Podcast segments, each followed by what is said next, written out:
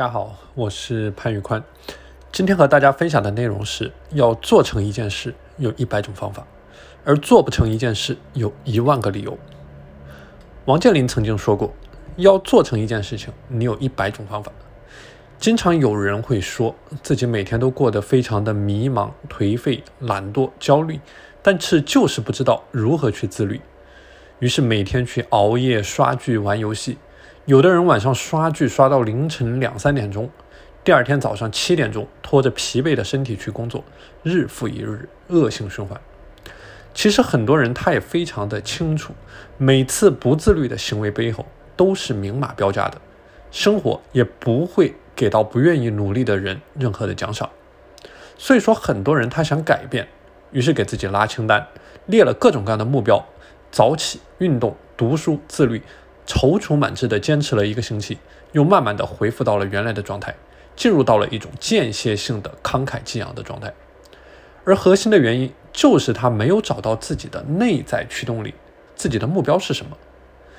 如果说没有一个清晰的目标，那就好比你在前进的时候没有一个指南针，你自然不知道往哪里走，自律呢也就无从谈起。那么究竟应该如何去科学合理的去制定目标，去引领我们走向自律呢？目标管理的概念最早是由管理学专家比特·德鲁克在一九五四年在他的名著《管理实践》当中所提出来的。德鲁克认为，并不是有了工作才有目标，而是相反，有了目标，你才能确定每个人的工作。所以，同样的道理。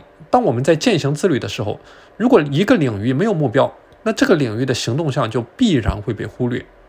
比如说，当你在践行锻炼、健身、早睡早起、读书打卡的时候，你没有具体的锻炼目标、早起的计划、读书的结果，你就很难把这件事情给做好，你也很难把自律给做好。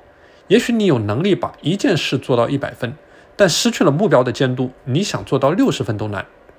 设立目标的过程要遵循 SMART 的目标管理方法。那什么是 SMART 目标管理方法呢？分为五个维度。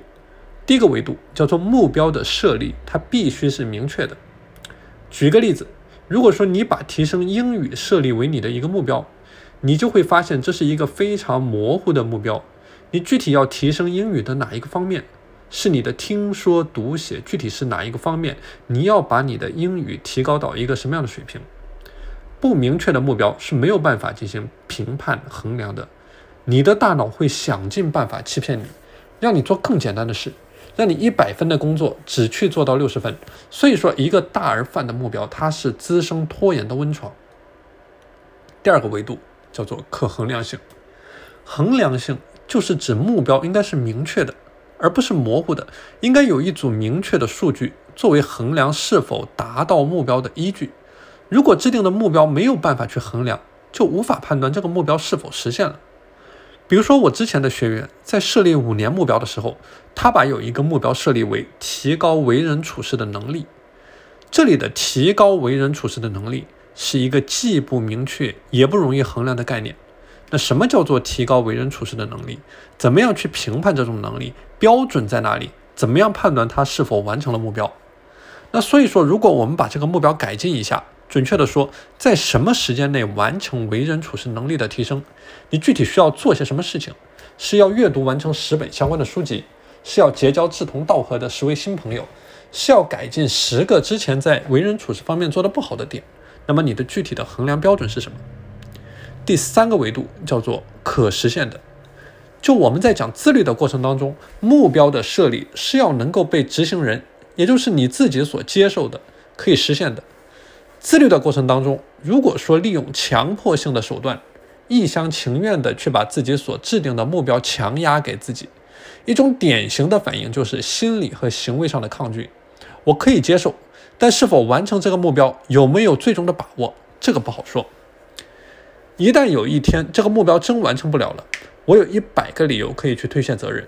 你看，我早就说过了，这个目标肯定是完不成的。我没有办法做到早睡早起，我没有办法做到每天锻炼，我没有办法做到清淡饮食。但是你硬要压给我，所以说，如果说你之前是一个，比如说英语的小白，你马上要把自己的英语提升到一个母语者的水平，那这样的目标设立也是没有意义的。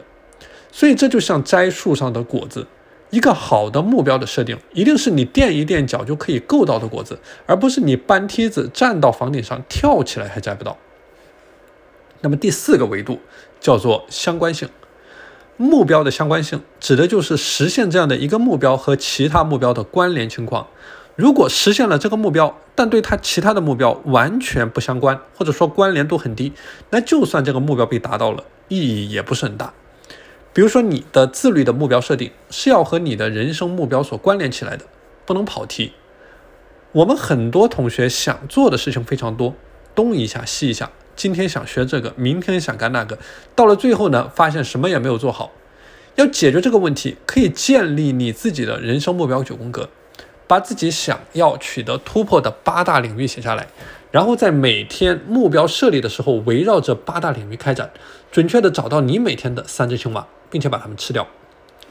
第五个维度叫做实现性，目标特性的实现性，就是指目标是有时间限制的。为什么学生的作业总是在最后一天才能完成？截止时间永远是第一生产力。就像专注力管理的过程当中，会有两个专注力的高峰，就是刚刚进入到专注区间和离开专注区间的时间。那么这里呢，就可以借助项目管理的思路去设定时间限制，根据重要紧急四象限法则，对任务的轻重缓急拟定出完成目标项目的时间要求。很多人在执行过程当中会遇到各种各样的突发情况，利用复盘的方式去定期检查项目的完成进度，及时掌握项目进展的变化情况，以及根据计划的异常情况变化，及时的去调整工作的计划。所以我的建议就是说，每天睡前或者说在第二天早起之后，花上三十分钟的时间，按照我们讲过的 SMART 目标法则。对一天要做的事情进行梳理，以此类推，去制定每周、每月、每年的目标以及行动计划。在你付出水滴石穿的努力之前，你要确保你的目标足够的清晰。目标如果不清晰，那就像一条没有目的的船，每个方向吹过来的都是逆风。好了，今天的内容就和大家分享到这里。大家如果想要加入到我的自律打卡社群，可以添加我的微信 p a n l e o n 一九八八，我是时间管理潘宇宽。我们下期节目再见。